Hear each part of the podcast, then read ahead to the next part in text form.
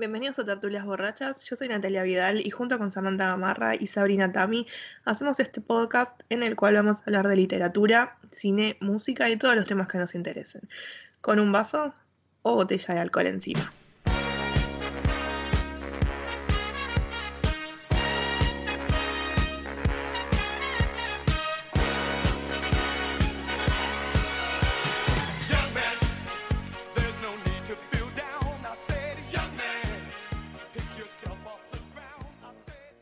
Bienvenidos, bienvenidas a Tertulias Borrachas una vez más en un capítulo este, sin precedentes hoy, este, que ya vamos a decir por qué. Espero que estén bien, todavía estamos en pandemia, una desgracia, no hace tanto calor, no está lloviendo, así que te- no tengo nada de qué quejarme hoy, eh, que siempre me quejo. Saludo a mis compañeras, Nat, Sabri, ¿Cómo estás? ¿cómo están? Bien, bien. Bien. Se me fue el fastidio porque las vi a ustedes, así que es como que estaba fastidiosa. Qué Hoy tierna. estaba, hoy estaba fastidiosa, que es mi, como mi eh, estado natural, pero eh, ya las vi y estoy contenta y tengo mi taza. Tenemos nuestras tazas, eh, que cada una tenemos tazas este, especiales. Tazas cada- oficiales. Tazas oficiales este, para nuestro alcohol. Así que, como siempre, les pregunto, eh, ¿qué están tomando? Eh, yo ¿No? creo que como va con el capítulo, estoy con una cerveza, eh, así que creo que va bien con el capítulo. Bien, Tranqui. bien, me gusta. ¿E Isabri? Yo estoy entre un Campari. No. Algo fuertongo, no sé, no sé. Estoy- es como estoy en un modo así como algo que levante. Podría ser un speed con vodka, algo así como. Estoy más en el mundo del sueño que en el de la joda, chicas, sorry. Eh, Yo, bueno, eh, yo voy a decir que eh, recordé porque tenía ganas de café, por eso te- estoy usando taza de café, el famoso café irlandés, o sea, el café como un poco más ahí, eh, pero Además bueno. fue, Sa- se fue San Patricio hace poco, la semana pasada, Ah, en la semana, así que ya está satona. Eh, sí, este, dentro de un rato capaz tenga calor y esas cosas, pero bueno, la menopausia es así. Tenemos una sorpresa eh, en este en este episodio, que tenemos una invitada especial, internacional. En el episodio Este, número 15, es tipo nuestra Es- fiesta el de 15. episodio número 15, es la fiesta de 15, entonces tenemos invitados. Así que les vamos a presentar nuestra invitada internacional, la vamos a recibir con un aplausito, que es Vicky. Oyente fan, oyente fan, Oyente fan. ¿Cómo estás, Vicky. Vicky? Vicky Maurel. Este, ahí, Hola, querida Vicky. fiel, eh, fiel oyente, una tertuliana más ahí escuchándonos. Este, que bueno, le voy a preguntar. eh, que veía que estaba ahí eh, eh, con ganas de hablar, buscando- tengo alguna botella. Sí. Eh, ¿Qué estás tomando, Vicky, para esta reunión? Eh, bueno, estoy tomando un vino blanco, un vino blanco francés en este caso, porque es de donde les estoy hablando, es de la ciudad, bella ciudad de París, con su tercer confinamiento. Eh, a mí no me gusta mucho el vino blanco, la verdad, no sé tomar vino blanco, es uno bastante rico, pero lo tenía abierto porque hice un risotto, entonces, bueno, dije, ya fue, vamos a terminarlo. Como Perfecto. decimos, botella que se abre, Abre botella que se toma. Mira, tal cual. Así que este, estuvimos hace, hace relativamente poco con las chicas, porque hace fue mi cumpleaños, hicimos un pequeño festejo este, face to face y teníamos ese dilema de la botella. Te pedimos una botella de vino, quién va a tomar vino, quién no. Entonces se pidió una botella y se terminó, obviamente. Así que Obviamente. este, eh, botella que se abre, botella que Botella que se se toma. Sí. Es un mandato del podcast. es un mandato del podcast. Esta vez no hay reseña de, de vino. Vicky pues, quizás nos puede decir qué tal el vino francés, qué onda. Este, ¿Sabes tomar vino, Vicky? No. O sea, de- de- Eh, bueno, qué decirles, eh, estoy en la tierra del vino, así que la verdad que es muy, Claro. muy económico.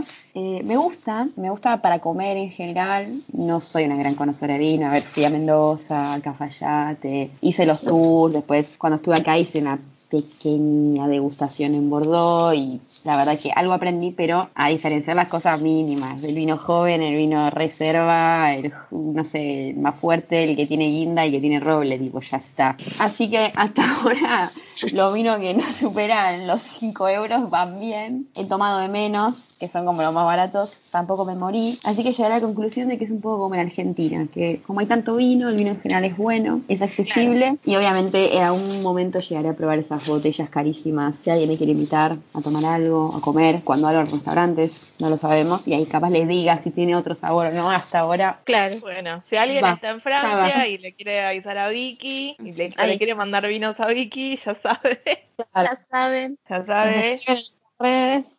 Que se quede en las redes, le hacemos el contacto con Vicky, tertulias borrachas, y le hacemos el contacto con Vicky para que, que le lleguen los vinos. A todo esto, ¿y champán? ¿Qué onda? ¿Probaste? Eh, champaña, es champán de champaña. Claro, nunca probé el champán de champaña en realidad. Eh, probé el otro, eh, como el que no es, pero no le tenés que decir champán, no sé cómo le tenés que decir. Espumante. Sino fumante, ese, el que Espumante, está en el no. supermercado. Eh, no me tocó, pero también va muy bien.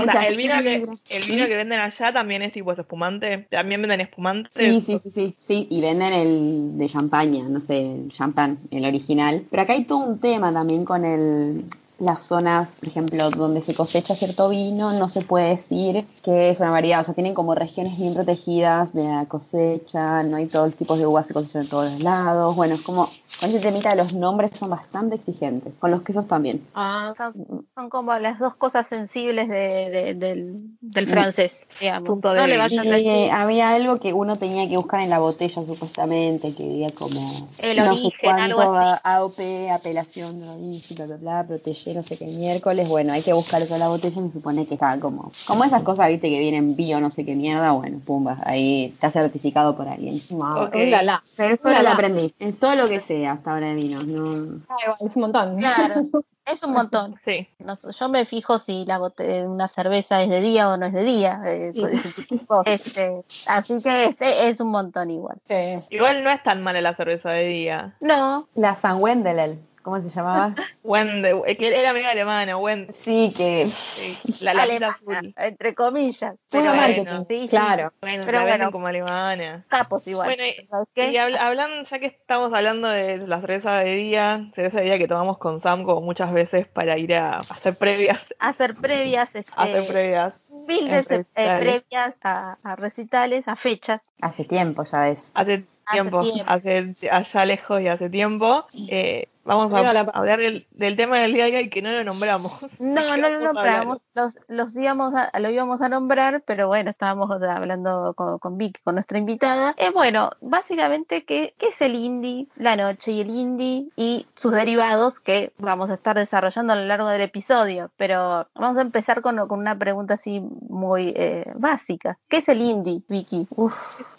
El indie, ¿Qué es el indie? Indie, ¿Qué es- qué, qué qué es el- universo. es el indie para universo, vos? Es un Claro, universo ¿qué es de cosas. Porque mucha gente tiende a decir que el indie es el género musical, el indie rock, el indie pop, pero que en realidad no es eso. El indie surge, creo que misma la palabra lo dice, independiente, todas estas bandas, eh, cineastas, directores, escritores que surgen como la contracultura, que se van como de las estructuras más organizadas de editores o grandes compañías que producen cosas, según tengo entendido. Entonces de ahí como que el indie va generando este propio estilo. Y de ahí imagino que fueron derivando los términos como indie rock, indie pop, indie folk, indie, indie, indie, todo lo que se te ocurra. Eh, creo que igualmente de lo que vamos a hablar hoy, de lo que nos vamos a focalizar más, de lo que nos toca de lleno es como la cultura indie llevada más a la música. No sé, chicas, que ustedes qué opinan, pero creo que es cuando cualquiera te dice indie, cerrás los ojos y tenés unos strokes ahí tocando la guitarra, no sé. No sé, o sea, yo me imagino eso. Ni siquiera es Sí, sí. y los strokes, no sé. Que ya Sí. por cierto, tardé contra mi millonario, tienen sello por todos lados, digo, no es que son una bandita chiquitita que está con, grabando canciones con el micrófono, subiéndolo al Bandcamp, no.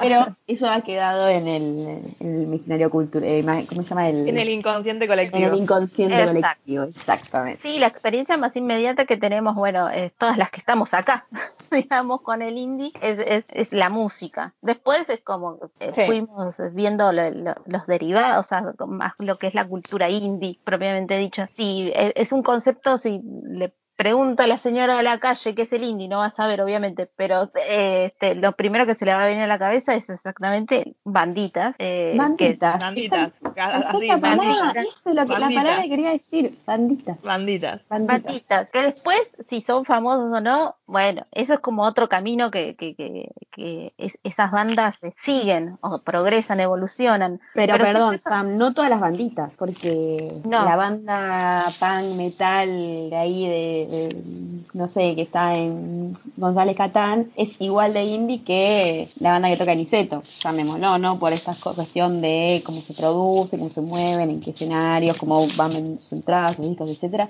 pero no es la banda en la que está pensando la señora que le preguntaste en el supermercado. Exacto. Sí, eh, va como más. eh, está la, esto del autogestivo, en, digamos, en, en la cultura indie, pero a veces es como que quedan ciertas categorías o ciertos estilos quedan por fuera. Entonces es como Ah. dice, eh, pero la banda punk de González Catán es indie y uno se queda pensando, porque si hago la checklist es autogestivo, este, tiene que pagarse para cuando va a tocar, tiene que pagarse su disco. Bueno, pero es esto, esas Van a cosas no- venir, van a venir los metaleros a quejarse, van a venir los metaleros porque están en la lista, van a venir, ya tenemos otro más a la lista de gente que nos vaya a buscar, señores Eh, metaleros. En defensa tenemos de los metaleros, muchas veces le pagan a sus fotógrafos, pero es otro tema en el que nos vamos a meter en Más Raíces de la adelante. noche. Más adelante. Más adelante. Uf, Más no lo voy a adelante. tocar, pero Más adelante. es más noble, es más noble el metalero. Sí, eh, Lo que yo iba a decir es que todo lo, lo que decía Sam de eh, autogestivo, en realidad viene todo del, todo del punk, del hazlo tú mismo, del do it yourself. exacto. No, no, no viene del indie. O sea que es esa, esa banda punk en realidad es- sí es punk, no es indie. Ahí vamos desenmarañando. entra dentro del concepto del, del punk, no del indie. Yo soy una ignorante de todo lo que están hablando, así que estoy escuchando así muy atenta como aprender un poco. Preguntá, preguntá, ¿sabes? No, no tengo Eh, todavía preguntas, pero es como que digo, ah, mira, mm,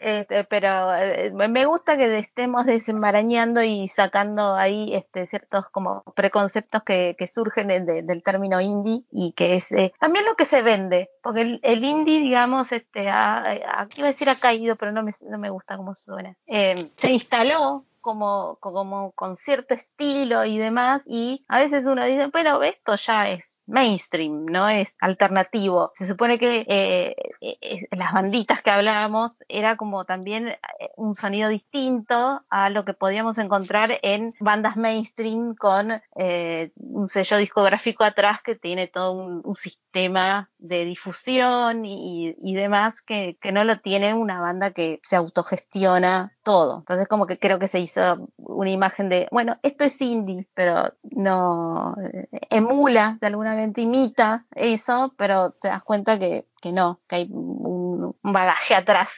Pero, las Sam, te pido la pregunta. Ah, dale, dale. Perdón, pero las bandas indie no, no, no, no. Yo creo que hay un concepto de autogestión que está mal aplicado a las bandas indie. Mm. Para mí, porque cuántas bandas indie conocemos que están dentro de un sello y son, y para mí son indies porque están en un sello discográfico independiente que no tiene nada que ver con las Bueno, grandes sí, eso, en cadenas. realidad salen de Sony, ahí. Mm. No sé, por nombrar, no sé, Sony, Universal, por decir dos grandes cadenas que se ven ahora. ujú. Laptra es un sello indie, porque no tiene nada que ver con eso. Claro. Y eso no, no tiene que ver que la banda sea autogestiva, porque la banda, sinceramente, las que están en Laptra no, no creo que se autogestione la prensa, tienen alguien que hace eso. Entonces yo creo que el concepto de autoge- de autogestión a banda indie, por lo menos en las bandas indie que yo estoy, las bandas indie que conocemos, que yo estoy pensando, no tiene nada que ver. Sí se auto, autogestionarán si una banda que está indie que está empezando, pero no las bandas indies grandes. Eso creo que como decía antes, el concepto de autogestión es más para, no sé, una banda punk, otra cosa, o es un concepto más de los 70, de los 80, que de ahora. Vicky, ¿qué ibas a decir? No, había un poco relacionado a lo, a lo último que dijo Nati en realidad, porque estaba pensando en que qué pasa cuando es este indie es el mainstream ahora. Digo, yo creo que ahora estamos viviendo como en un momento en el que esas banditas son el promedio, o lo, lo que se escucha, o lo que está sonando en la radio, o lo que se puede, el sonido que se puede encontrar más normalmente, estén o no eh, encuadradas dentro de un sello independiente. Digo, como, ¿qué pasa cuando todo eso que nos vendieron como algo independiente, de, de que queda solo en el nombre? ¿Qué hacemos con eso? Claro, eh, no sé. Sí, No. es, es algo como medio. no sé, es como medio raro. Ya creo que hay que, o sea, puede, va a seguir manteniendo el nombre de indie porque, bueno, porque son disqueras independientes, pero también al mismo tiempo esa disquera que empezó siendo independiente creció, o esa banda que empezó una disquera, disquera independiente se cambió de cambio de disquera, pero eso, eso es como es como un tema de tema de conflicto. Tema de conflicto. Tema de conflicto. Tema de conflicto. Sí, que creo que con, Con Con el el hijo tiempo- tuyo de no ser y parecer. Mm. Guarda ahí.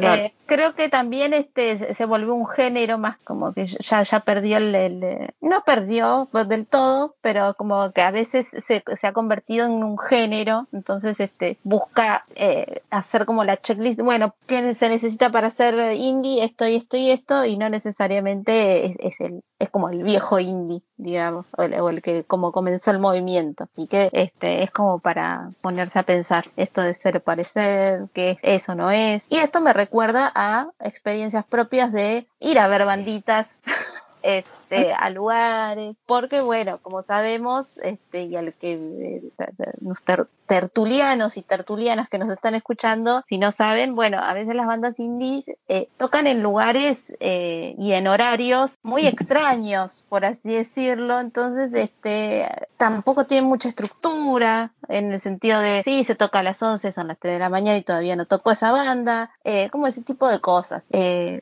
de pregunto a Vicky, ¿qué, qué recordás de esas noches? De, antes de que conteste Vicky, me gustaría aclarar que tanto Vicky como yo somos fotógrafas del indie. Así Claro. que sabemos, por eso Somos, fuimos, seremos. Fuimos, fuimos, seremos, no sabemos. Esa el es otra momento- pregunta. ¿Qué es ser un fotógrafo del indie? Porque Por el yo me pregunto todos los días. Fuimos fotógrafas, fuimos fotógrafas del indie. O estábamos, o estábamos relacionadas o estamos relacionadas con uno de los medios más importantes del indie dentro de. Claro, porque a Nati en realidad nos conocimos a través de el medio indie, El medio- eh, el medio el indie. mejor medio que yo, la verdad que indie hoy para mí es lo más grande que hay. Un saludo a a Rodri, Mati que Rodríguez. mucho no les hablo. Si alguna, si alguna vez escuchan este podcast, los Realmente, realmente la autogestión, o sea, ahí se ve lo que es la autogestión y remar en dulce de leche durante años. Así que lo felicito, pero bueno, fue como la revista que se encargó de plasmar esta escena indie, movimiento, contracultura, llámenlo como quieran, en una revista digital. Fantástico. Pero ta- también, también podemos aplicarlo eso a indie hoy, tipo ya con todos los visitantes que tienen y todos los seguidores que tienen y todo. ¿Sigue siendo algo indie indie hoy o es también algo mainstream? eh, claro,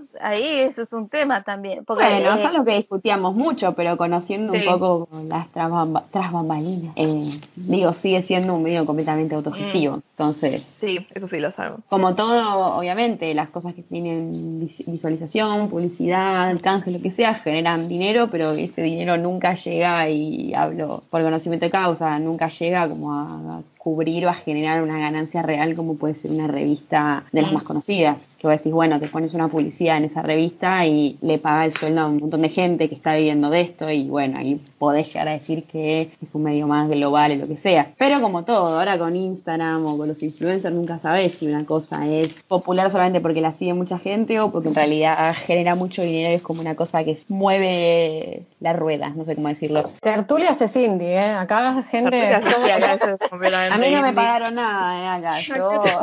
claro, todos Sí, sí, sí. Así que, eh, pero bueno, es como eh, la autogestión está también en tertulia. Sí, Ah, no. no, este, si lo sabrás Sabri también, eh, que es la que edita los, eh, los capítulos. Este, pero bueno, eh, recordaba, volviendo ahí al, al recuerdo, este, bueno, eh, ser fotógrafo ahí también está lo de las coberturas, de este, de, de pasar las noches ahí en las bandas, cubriendo a estos lugares. No, no voy a decir lugares del mal porque si no, no, es así, pero como eh, cierta como estructura mm, precaria, digamos.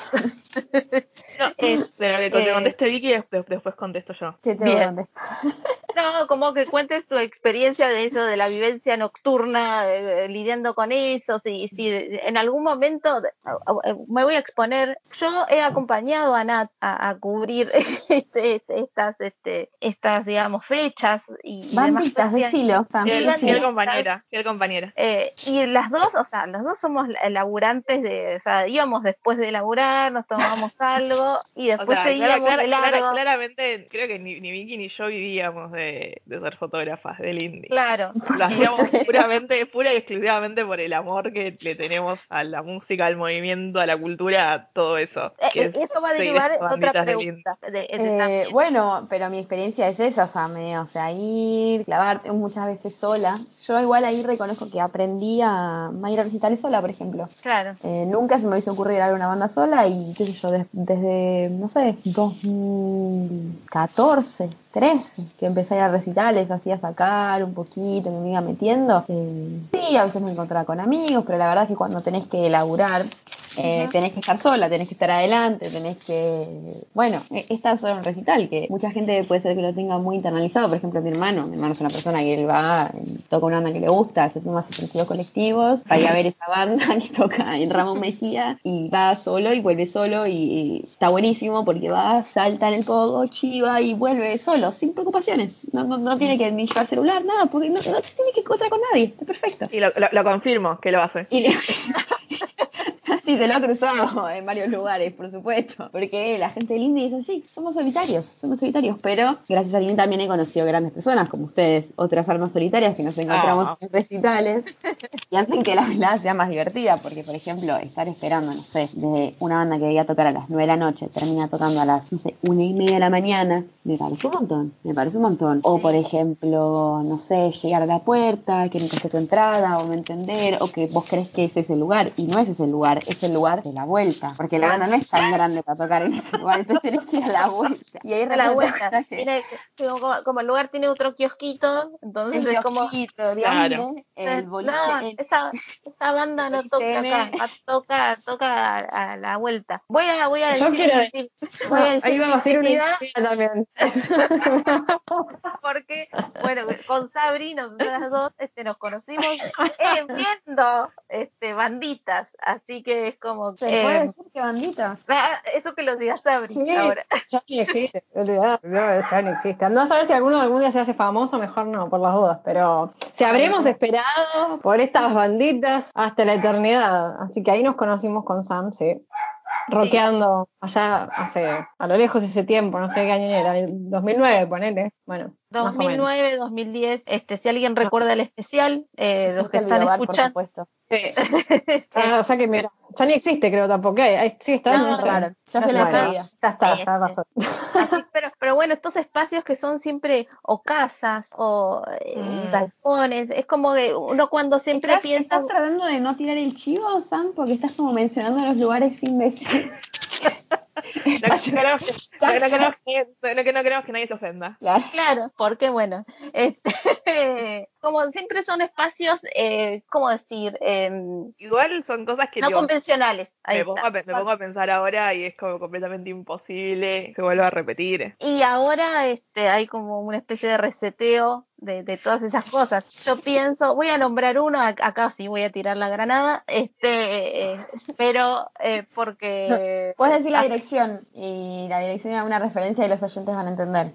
hay un, eh, un espacio en Plaza Italia, Ajá. Ah, Se sube por una escalera, Y se una sube por estrella escalera. roja. una escalera, roja. Por ahí. Ajá. sí, que es todo rojo y oscuro, que nunca se sabe bien qué onda ahí. Este, La, no hemos, la hemos pasado muy bien ahí. Sí, a mí me gusta, me gusta que sea un poco así, este, eh, eh, rústico, es la palabra, que sea rústico, este, pero bueno, siempre me pregunté cómo está habilitado esto, y hablando prepandemia, Eso no Ahora se sabe. eso no Sí, sé, pero pandemia y, Bueno, pero- y realmente vamos a nombrarlo, pero sea, después Sí, de Cromañón, Cromañón. o sea, yo creo que no puede seguir habiendo lugares así, como no, para nada, para nada. Este, Sí, hay, hay muchos lugares los que vos decías, ok, me entro acá y si vos me lo pongo a pensar dos segundos, si vos ya haber un incendio, ya pasa algo acá y no salgo. sí, No es salgo. como, como eh, eh, cierta precariedad ahí, este, en pos de, bueno, pero tienen que tocar en algún lado. Sí, bueno, sí, pero este, tampoco exageremos que sea literalmente cualquier lado, porque a veces se llena, hay gente, etcétera, etcétera. Pero mm, bueno, eh, como que recordé eh, est- estos momentos hermosos de, de- de experiencias de,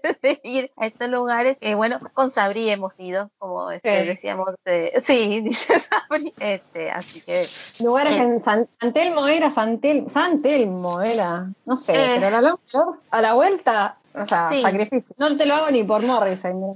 Claro, esa- esas cosas que, que una se pone a pensar, eh, lo ve para atrás y digo, ¿por qué, ¿por qué hice eso? ¿Por qué lo hace? Y yo creo que también es, es, eh, eh, porque nos gusta la música y nos gusta ir a ver bandas, más allá de que después diga, bueno, esta banda no sé si, la verdad no, no, no, no valió. eh, No, no, hay, hay muchas bandas que no, no valieron la pena Eh, los movimientos que hicimos para poder verlas. Eso iba a decir. Ese es Sí, muchas sí, veces el recuerdo con el que me iba varias noches que sí no tenía la suerte de cruzarme con, con alguien o que la música esté buena o pasarla realmente bien o sacar buenas fotos porque tal vez ya solamente eso hacía que la noche vale la pena. A veces decía como, ¿por qué? ¿Por qué eres así? ¿Por qué eres Claro, martes a las 3 de la mañana y vos estás Sí, acá esperando, el acá esperando el colectivo sola, en Palermo. claro. Con, eh, con suerte en Palermo, con suerte. Con sí. con suerte. No, ¿Por qué? ¿Por qué eres así? Pero después cuando había algo que te había gustado, te habías encontrado con, con alguien o habías compartido un buen momento o la habías pasado bien, no necesariamente Bárbaro. con alguien, es como que ca- cambiaba la cosa, o sea, era realmente otra cosa. Este, Yo creo que eh, también este, estos lugares hacían que, y acá vamos a usar, no sé si es el caso de ustedes, pero también como mucha gente que capaz no se sentía parte de otros movimientos, este indie viene como a llenar algún vacío y que en realidad vos crees que, ah, como ya nombraste a Morrissey, como que estás solo en el mundo, pero que en realidad no, y ahí tenés como una pequeña comunidad de gente que le gusta lo mismo, y creo que por eso también uno sigue yendo, digo, como la gente que va a bailar porque le gusta el boliche tampoco es apasiona el boliche en la mayoría de los casos. Van porque se sienten cómodos, porque les gusta, porque saben que puede traer algún beneficio, etcétera, etcétera, y porque se encuentran con los suyos, digámoslo así. Ujú. Pero el yo- hecho de ir y estar no le encanta a nadie. Bueno, nombrar un movimiento que, que es el movimiento Laptra. O sea, toda la gente que sigue Laptra es como un grupo de gente, es como una, es una comunidad que van a los mismos recitales. O sea, a mí me pasaba que yo iba mucho a ver recitales de este ABB porque me gusta, pero ve- veía toda la gente y toda la gente era más o menos la misma, o siempre iban a los mismos recitales, a los mismos recitales de Laptra. No sé si decirlo como un, un fanatismo, un seguimiento de siempre la- las mismas bandas, siempre, todos siempre con la misma emoción, ¿eh? No es que podían ir al mismo recital y ver el mismo recital tipo 80 veces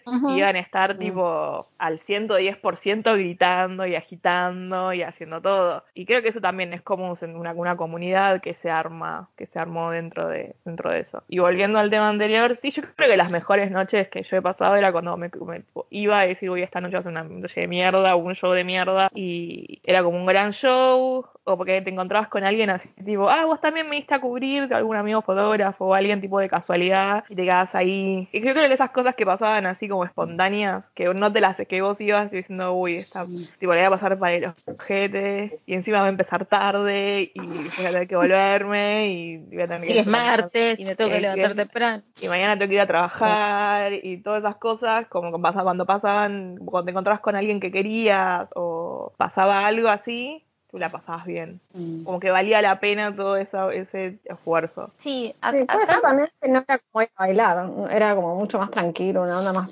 como gente buena onda, tomando algo, un cine en la pretuje, podías ver cosas nuevas. Era como otra onda también, de algo más tranqui también, como un panorama un poco más tranqui. Así terminaba a las 3, 4 de la mañana, o sea, pero me refiero a que Ah, sí. el Sí, gente era obvio. muy kilo. Eh, sí, pero yo recuerdo algu- algunas noches que, que- que he compartido con Sabri de que a veces no era solo eh, eh, la banda que tocaba, digamos. A veces había otras cosas, había, no sé, que una muestra, que una, una performance, esas cosas raras, esas fusiones raras, que medio yo no entendía nada, pero decía, bueno, por lo menos en, en otro momento, como que en, en otro espacio yo no lo hubiera podido ver. O sea, este, si no hubiera estado ahí, más allá de si me hubiera gustado o no, si lo hubiera entendido o no, etcétera, yo no lo hubiera conocido. Entonces es como, es una experiencia a tener en cuenta también. Que está bueno tenerlo, salir un poco del lugar cómodo o, o de lo que le gustaría a una ver y, y encontrarse con eso. Igual creo que vos y Sabri iban a cosas que son mucho más indie de lo que íbamos nosotras con Vicky.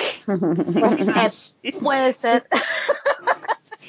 Under, deep Mucho under, más vamos a under, sí, mucho más under lo que nosotras con Vicky. Eh, Claro, era como un under, entre indie under y medio. Eh, sí, era más, yo me atrevería a decir que era más under. Este, Después, después les puse un YouTube de, de alguna de las bandas que había y te van, van a entender todo, así como, ah, claro. Ah, era esto. Claro. Eh, eh, pero bueno, es como hemos, hemos conocido muchas cosas con Sabri este, en esos ambientes y fue una experiencia, no sé si la repetiría, yo estoy vieja como para eso, pero, pero puedo decir, bueno, en algún momento de mi vida lo vi, experimenté con esto y, y demás. Pero yo creo que también para estas cosas hay, un, hay una edad y hay una tolerancia. O sea, yo hay cosas que veo ahora que Tolerancia a la palabra. tolerancia. Tolerancia. O sea, yo Eh, creo que me, me acuerdo cuando empecé con indie, o sea, no, no era vieja, tenía creo que 26, 27 años, empecé a hacer ¿Cómo vieja? Pará, dijo 26 y Dije- vieja. ¿no? Dije, Claro, no sí, era, ¿qué dije no era vieja. Ah. Me asusté, me asusté. Tenía 26, 27 años y tenía como mucha más emoción y tolerancia. Pero si ahora vos me decís, no sé, anda un recital y tenés que esperar, sé, te va, llegás a las 12 y te dicen, no, ¿sabes qué? La banda toca a las 3 de la mañana porque es doble turno y recién están saliendo la gente del primer recital y es tipo, no, no, ¿sabes qué? No. quiero ir Pero a... que había técnicas para, para entender cuando era doble turno, cuando no. Vos te fijabas, si el horario decía 7 de la tarde, ya sabías que la banda tocaba como a las 9, entonces era el primer turno, pero si dice las 12, pero sabés que es súper Sí, trasnoche, no es trasnoche, es súper trasnoche, súper entonces toca a las trasnoche. 3 de la mañana, arranca a las 3 de la mañana, y ahí vos Nunca pensás, lo supe. "Mm, pero la Nunca jerarquía, lo la supe. jerarquía, ah, ese era mi secreto entonces. No, pero Ah, igual lo, pero la lo que- lo esta banda, que, ¿cuál tocará primero? Bueno, esta tocará lo última porque es la que, mejor. lo que lo que me pasaba era que yo soy una persona muy puntual. Claro, yo no. Entonces me ponían el cosas así, entonces yo dije, no, el día que no llegué puntual, que me, me pasó, tipo, el día que no fui puntual, las bandas empezaron en horario. Y dije, vaya, ah, sí, dije, ah, ok, váyanse todos a la reconcha de su madre, voy a empezar a mi horario. Eso fue lo que me pasó. Que te, te querían eso, que vos llegás todo, todo siempre puntual, puntual empiezan todos tarde. El día que decís, ok, hoy me voy a chupar un poco más un huevo, voy a llegar tarde, no, todos los señores tocan todos en horario. karma, karma, como hay algo ahí este, que no, no sé qué onda. Pero este, es verdad, sí, se dice un horario y después este, no se respeta, pero es como todo muy laxo. Pero también yo creo que es algo como de la cultura del indie, si lo podemos poner, que todo empiece tarde. Llegar porque, tarde. Todos lo, porque todos lo vivimos, todos nos quejamos y nunca cambia. O sea, igual Eh. si te lo vas a Iron Maiden, no te lo va a hacer alguien del indie. O sea, te va a pasar Eh, Con todo respeto. con amor, lo digo, claro, te va a pasar. No, generalmente Yo los horarios Quiero ver recitaleros a Iron Maiden, Iron Maiden como... y fue No. toda banda grande es un horario. Las bandas tipo que, es- que hay menos presupuesto no son en horario. Eh, a, a día de hoy habría que preguntarle a alguien, este, si alguien que nos escuche y tiene una, una banda este, de, de estas características que estamos diciendo, por favor díganos por qué nunca es el horario, qué onda, Eh, arreglan otro horario, se publica otro horario. Yo ¿qué creo, yo creo, yo creo, yo creo que tiene que ver también por un tema de la barra. Quieren que la gente tome, que de- debe ser la barra para, la, para el Mm. lugar. Eh, puede ser, sí. Pe- eh, pequeño tip este, de, de- de alcohólicas, o sea, siem- nunca tomen en el lugar, No, tomen vayan ya. Así como mamá, te decía que vayas comido al cumple o que vengas comido al cumple, bueno, la cosa es de tomado de. Sí. Exacto. Bueno, creo que nunca me he comprado nada en la barra del boliche este, boliche N, el N que tiene el B, lado B, Lado al B. costado. Podemos, Claro. podemos decirlo porque ya no se llama más así. No se llama Ya no, más se llama, ya no se llama más la no- lado B. Ahora se llama SN y la calle que empieza con H. todo en clave, tipo, si alguien entiende todo esto, o sea, No me van a dejar entrar nunca más a ningún lado. Este, Bueno, nunca. No, no se llama lado B. Ya lo, pero entonces lo que pasa es que lo podemos decir. Que tiene un bar enfrente. Así la gente se ubica. Frente hay un bar que es N bar. Y tiene otro boliche cerca también. Empieza con R. Eh, no, pero nunca, nunca compré nada. Creo que la única vez fue una sola vez que me estaba muriendo recontra de sed y había cobrado el aguinaldo. Entonces dije, bueno, ya fue todo Claro, en la época en la que tenía aguinaldo. claro, una, una- Eh, un riesgo además. Un tipo, arriesgo. Pero si no, las pocas veces que me han regalado una consumición, contadas con las manos, pero Nunca. contadísimas, hay una latita de Coca-Cola ahí rascando. Creo que una, una sola vez. Tipo, y era tipo, solamente puedes tomar una botella de agua. Eh, no te me, he vuelto experta en pedir vasos de agua en lugares. El vaso de agua no se le niega a nadie. Eh, hay, hay bares que te lo dan mejor que otros. En N, bastante flojo, pero Catadora de otro, agua. otro muy lindo. Catadoras eh, de agua, claro. B corta, llamémoslo. O el de Pergolini. Ah, ok. Ahí te la sí. sirven con hielito, le ponen Ah, bien. Bueno, Ah, porque, porque pero saben que es tipo, que este, porque te ven con la cámara, pero si te ven con la cámara saben que tipo estás laburando. Sí, claro. Ahí sí, ahí, ahí me han tratado mejor. Es un pobre laburante. Claro. Ya un vaso de plástico con hielo, miren, miren las cosas que está como aspirando. No, yo creo que hay, hay veces que he ido tipo a N, a- al lado, al lado B de N, pero ya no, lo podemos, te repito, lo podemos decir porque ya no es más lado B, y que he ido, con- he, he ido tipo a acompañar a bandas que tocaban como fotógrafa de la banda, no como fotógrafa de medio, porque hay como una gran diferencia entre ser fotógrafa de la banda y ser fotógrafa de un medio, ir a cubrirlo, que tipo sí que he robado cervezas tipo de las heladeras. Mira, No El famoso VIP. no te van a dejar entrar en ningún te van a lado. dejar más. O sea, ya Pero estaba, est- estaba, estaba habilitada porque estaba con la banda. Era del Bueno, staff. la Era actriz. el, estaba, esta- era el staff. Besito me he prestado por tiempo indefinido o He tomado, Roba. bueno, he robado. robar es malo. Sos- cualquier, per- cualquier persona, cualquier persona que iba con la banda, tipo, agarraba y todos tenían una cerveza en la mano. Yo no voy a hacer menos. Claro. Obvio. Por, por supuesto. Estaba pensando en esto de, de las, eh, las experiencias de ir a ver avanzas y demás. Eh, ¿en, qué, ¿En qué momento, digamos, este, entra el fanatismo acá? Porque es como, a ver, a una le gusta ir a ver bandas y le gusta la música y los recitales y demás, pero eh, a- por- les, les pregunto a las dos, ya que las dos tienen experiencia como fotógrafas eh, del indie, ¿en qué momento eh, han sido fotógrafas eh, por cubrir o fotógrafos porque soy fan de esto o soy, soy fan de, de- de esta banda? O sea, como en algún momento se les mezcló, digamos, lo, lo profesional y lo personal. Jamás.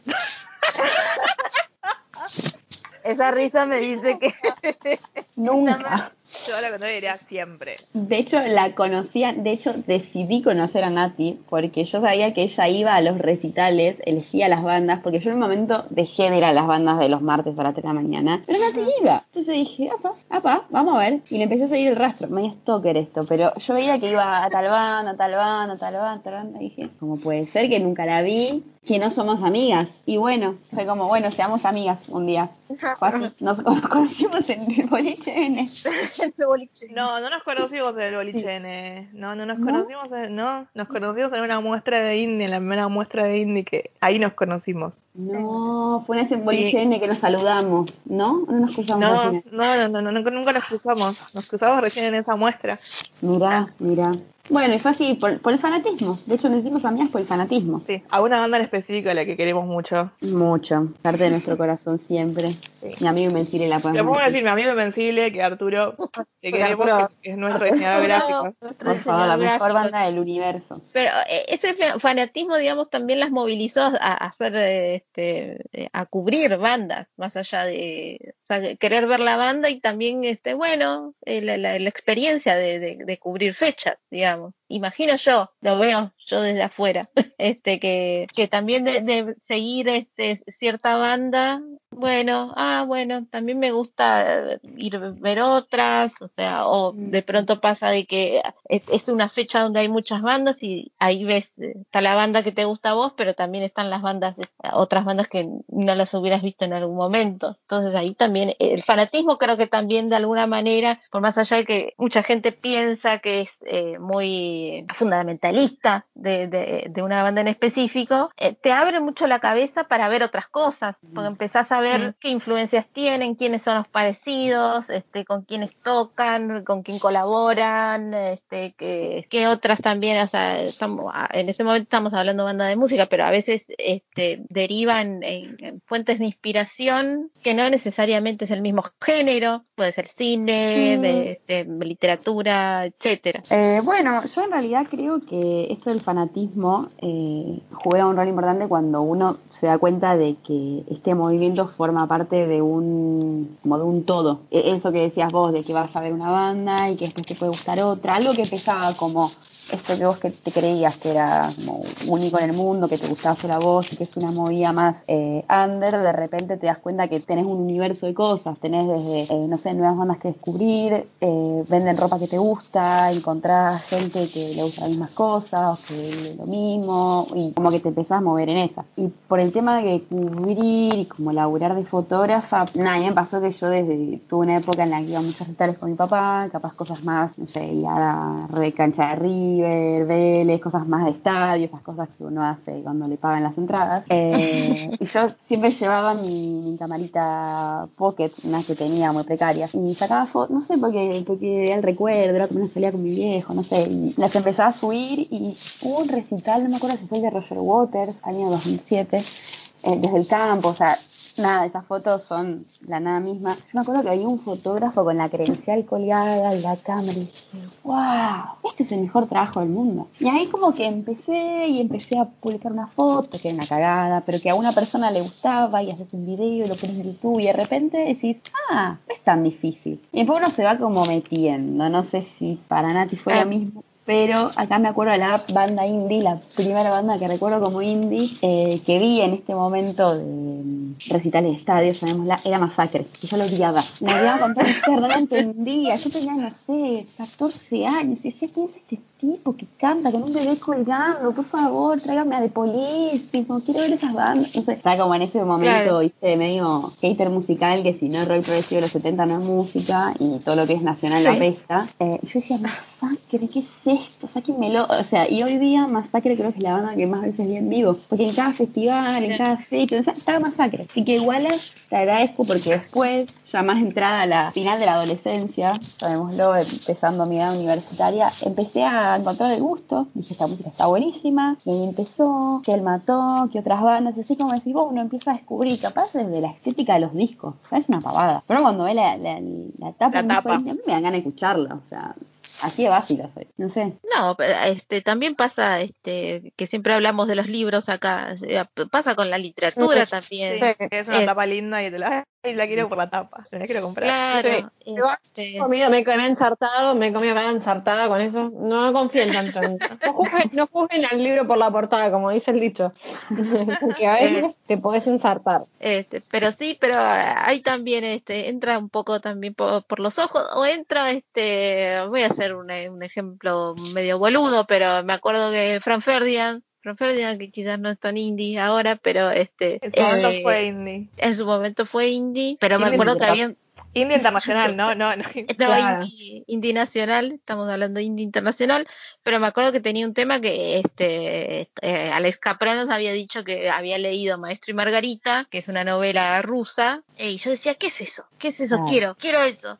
Este, y después, y descubrí eso, y eh, en ese, yo en ese momento no, había leído este, literatura rusa. Y bueno, como esta- estas este, ramificaciones que a veces tiene algunas cosas que ves por fan y después te hace conocer otras. Bueno, a mí Eso me es lo eso bueno. con el Maestro y Margarita, pero con los Rolling Stones, porque los Rolling Stones se inspiraron en el Maestro y Margarita, pero para Sympathy for the Devil. Eh, exacto, sí. Este, Mm. Después vas, vas linkeando con cosas que esto de- se relaciona con lo otro y demás. Creo que eso es lo bueno de- del buen fan, digamos. Este, que, que el fan, o sea, no lo... eh, al contrario, creo que eh, ser fan a veces te abre la cabeza para un montón de cosas, te hace conocer otras cosas que quizás no las hubieras considerado. Este, en otro momento y hasta pasa de que encontrás eh, tu vocación siendo fan decís ah me gusta hacer tal ¿Verdad? cosa es, ah me gustaría estar ahí me gustaría hacer esto otro no sé me gusta leer entonces también me gusta escribir y, y es como que va por ahí así que A mí me pasó como- medio una mezcla entre lo de Vicky y lo de Mariana Enríquez. Porque Mariana Enríquez empezó a escribir para ver a bandas. Bueno, yo Ujú. empecé a ser fotógrafa para ir a sacarle fotos a las bandas que a mí me gustaban.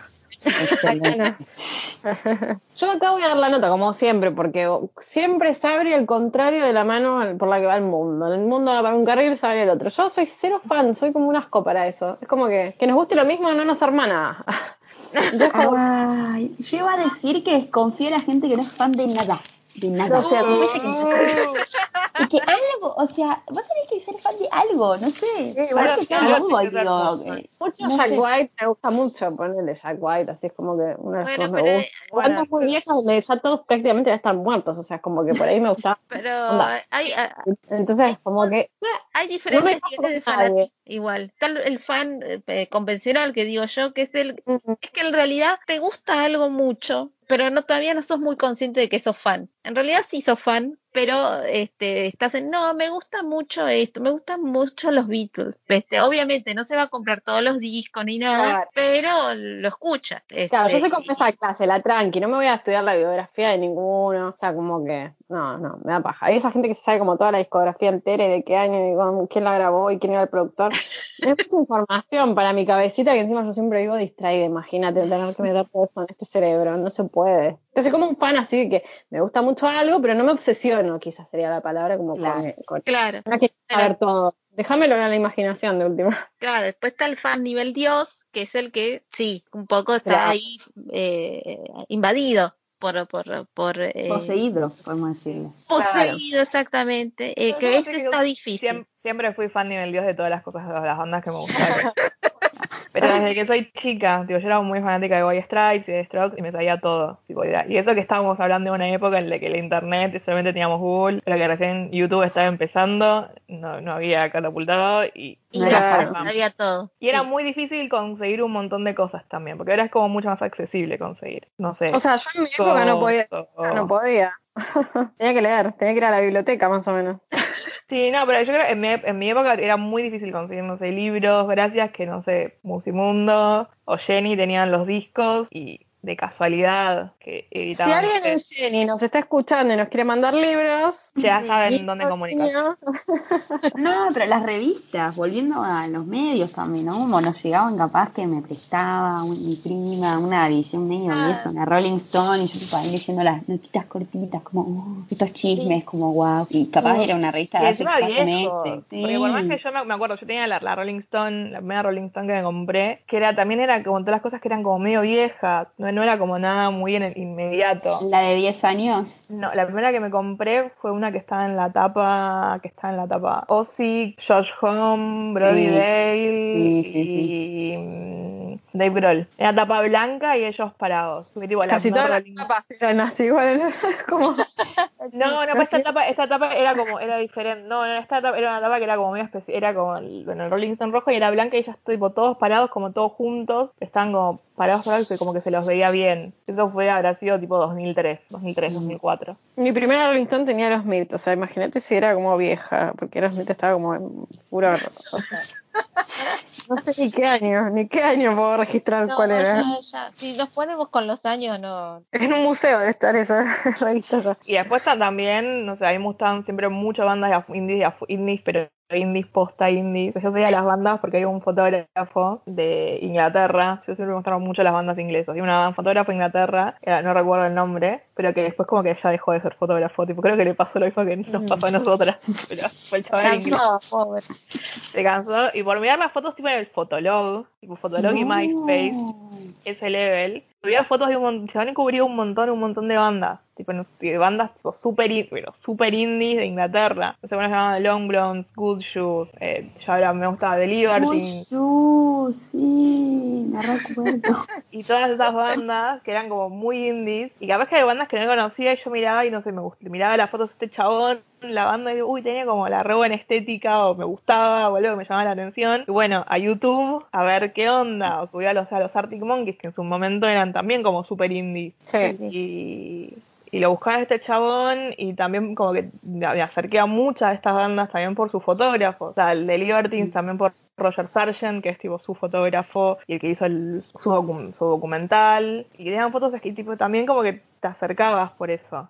Va, yo me acercaba por eso y es tipo, ok, este chabón puede, yo también. Tan curiosa, llamémosla. Sí, tal cual. Eh, del- el fanatismo te hace curioso también. Obvio. Pero bueno, también, también de, de alguna manera ahí como la semillita se plantó Nat y este para tu vocación de foto, fotógrafa. Sí, en ese momento yo, bueno, tenía 17 años, tenía entre 15 y entre 13. Empecé muy fan de, fui como muy fanática de White Stripes y de Strokes hasta el- los 15, que a los 15 los vi por primera vez a los dos, cuando venían a Argentina el mismo año, no juntos, venían separados. Y después también como cuando empezaron la época de Arctic Monkeys, también como que me hizo muy- a los 15 también como que muy fanática, tipo en 2005, que es más o menos la época en la que ellos también salieron, como que los hijos de cemento los Arctic Monkeys.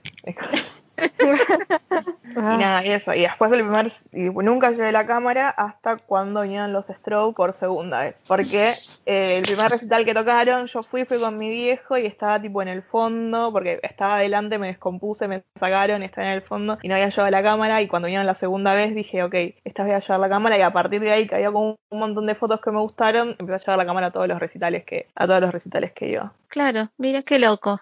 Este, me- encantó porque eh, siempre lo vi yo, que, que a Nat le gustaba la fotografía, pero que no, que no se estaba dedicando co- como profesionalmente. Cuando me dice, no, me voy a dedicar como de lleno, dije, sí, Nat, se caía de maduro, que, que tenías que dedicarte a esto.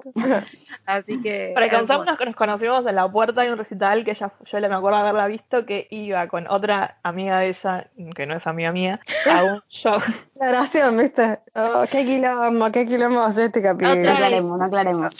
No aclaremos, no importa. Claro. Y entonces, Si lo escucha, si lo escucha, igual le mando un besito.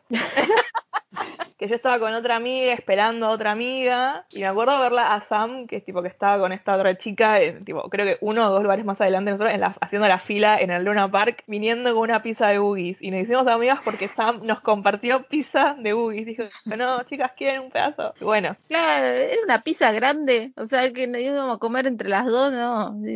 Chicas, estamos esperando a la misma hora, dele. Y así nos hicimos amigas así, em- así empezó nuestra amistad Así empezó Hermosa nuestra. a comer una pizza de Ubis la próxima, entonces, todas también. Ah, Claro. creo que creo que no sé creo que cerraron todos los UBIs creo que UBIs hubo un problema familiar y ya no existe más Oh, qué barbaridad. Sí, se murió creo que el dueño y tipo tenía como un millón de hijos, tipo el Antonio Ríos, como 20 hijos y hubo problemas con la, con la- hubo problemas con la marca. Oh, bueno, tampoco es que la íbamos a extrañar tanto, ¿no? No es que cerró, viste, bachero. Banchero, bachero. Bueno, pero era una pizza, una pizza de bajón barata. Claro. Estaba bien para bajonear. Excelente. Bueno, estamos llegando al, al final de la, la- la verdad se me pasó volando esto, pero bueno, este Súper rápido. es Súper rápido, así que Vicky seguramente nos, otra vez vas a volver, pero Cuando antes- quieran. Porque soy Bueno, fan. No sé si lo dije. Podemos soy fan de de esta. es Soy la fan tertu- que logró llegar. Este para mí es el sumum. es nuestra tertuliana honorífica, así que en cualquier momento va a volver. Este, Tiene el diploma para- de honor, tipo de, de tertulia. Exacto. La insignia, la insignia dorada hay que mandarla. Así que, como estamos llegando al final, como sabrás, Vicky, este, vienen las recomendaciones. Así que, es- ¿qué nos recomendás? Hoy, hoy va a ser este, exclusivamente, casi, este, no sé si las chicas recomendarán algo más, pero es- este es tu momento, Vicky. Voy a recomendar dos cosas, dos libros en este caso. El primero, bueno, porque hablando también, porque está todo relacionado. De que Sí. uno le entra a las cosas por las imágenes y por la estética y por lo que ve. A mí me gusta mucho leer.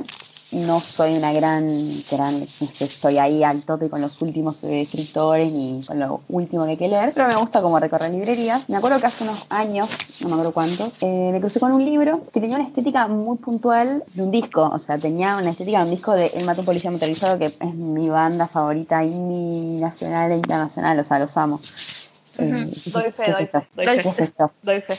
¿Qué es esto? Porque, porque hay un libro del Mato. De ¿Cómo que hay un libro del Mato? Y Yo nunca me enteré. Eh, lo agarro y era un autor que se llama Fabián Casas y lo recomiendo mucho. Ese libro era eh, trayendo, trayendo lo bueno a casa, una cosa así, que en ese caso no me lo compré porque era muy caro, era grandote así, y me compré uno más chiquito que se llama Ocio. Y es una novela muy, muy, muy cortita, súper linda, eh, que cuenta muy bien esto de la noche. Habla de, de- de la noche porteña, un poco más como fines de los 90 creo que está situado.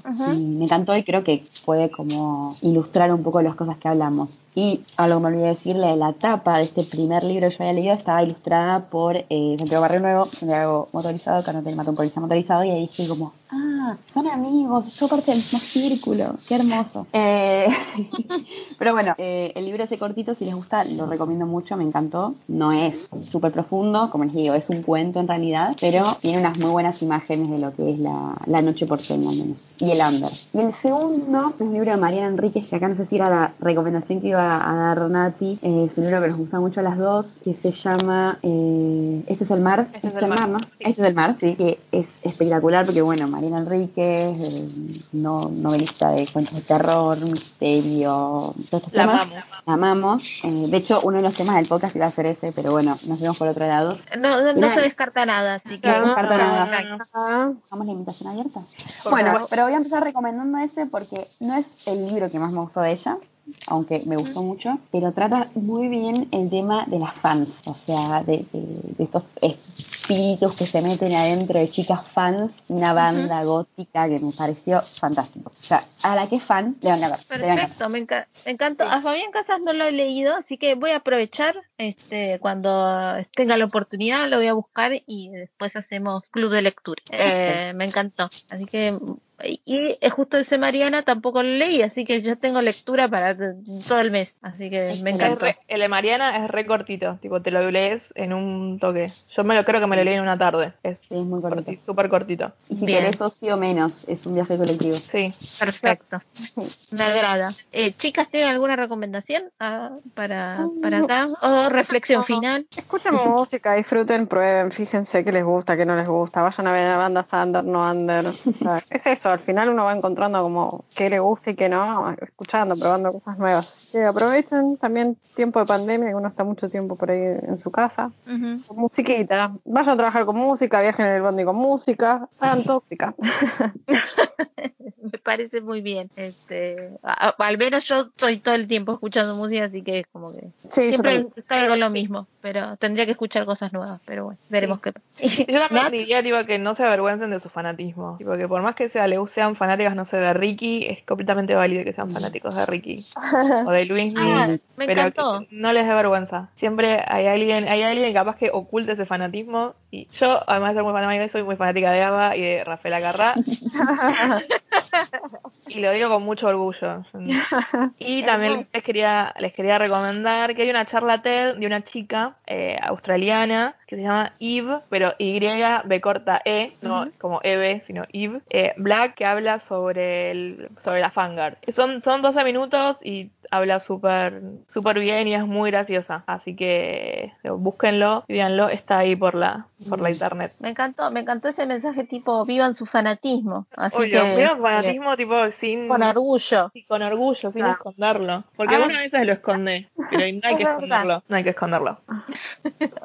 Porque al final, porque al final de todo es lo que es uno. Y con esto me retiro, porque tipo, yo creo que llega a ese nivel tipo de profundidad, listo. Este nivel de profundidad me avergüenza, así que Tipo, me, no me re- Mic drop, ya está. Unos mensajes muy senos, muy, muy. Claro. Namaste, namaste Además eso. fue mu- muy hermosa, además tipo este, es- mucha mucha ternura y me da ganas de abrazarla. Así que con este mensaje tan tierno, este nos despedimos, ya saben, nos pueden seguir por las redes, este, por, por Instagram, por Facebook. Respondemos quizás más por Instagram, así que Sí. este, eh, próximamente vamos a hacer una votación de qué capítulos quieren, qué temas quieren, qué mitos qui- quieren también, porque Ah, hemos porque tenido el seguramente va a haber un capítulo 2 de mitos. Va a haber un capítulo 2 de mitos, así Claro, que no sabemos si es invitados o no invitados, este, este será así con eh, mitos al 2020, no sabemos, Claro. pero eh, este, va a haber una parte 2 eh, y va a haber una parte 2 de Vicky, los Vicky Sí. Tips, yo creo que sí, Opa. así Sí, que sí, sí. Que Pica. parte 2 de Vicky. Bueno, Creo que, creo, creo que hay un montón de temas que no los, no, no los tocamos, así que para mí va a haber parte 2. sí, sí, así que este, ahí esperen para la tertuliana honorífica, así que con esto nos despedimos. Y bueno, gracias por la invitación, chicas. Y Gracias. No, gracias a por venir, Vicky, ahí desde este, el país galo, Desde la fans. ahí de la France. Desde la Ahí fans. es un gusto, como Ah, ay, siempre. ¿puedo? Ah, bueno, no, iba a hacer un- una pregunta medio estúpida, pero no, nada, me la dejo. Después, Después la hago, eh, extra, extraoficial por fuera. Así que eh, los que nos escuchan va, va a quedar ahí con la intriga. Claro. Bye. Nos despedimos. Bye. Chao. Ciao.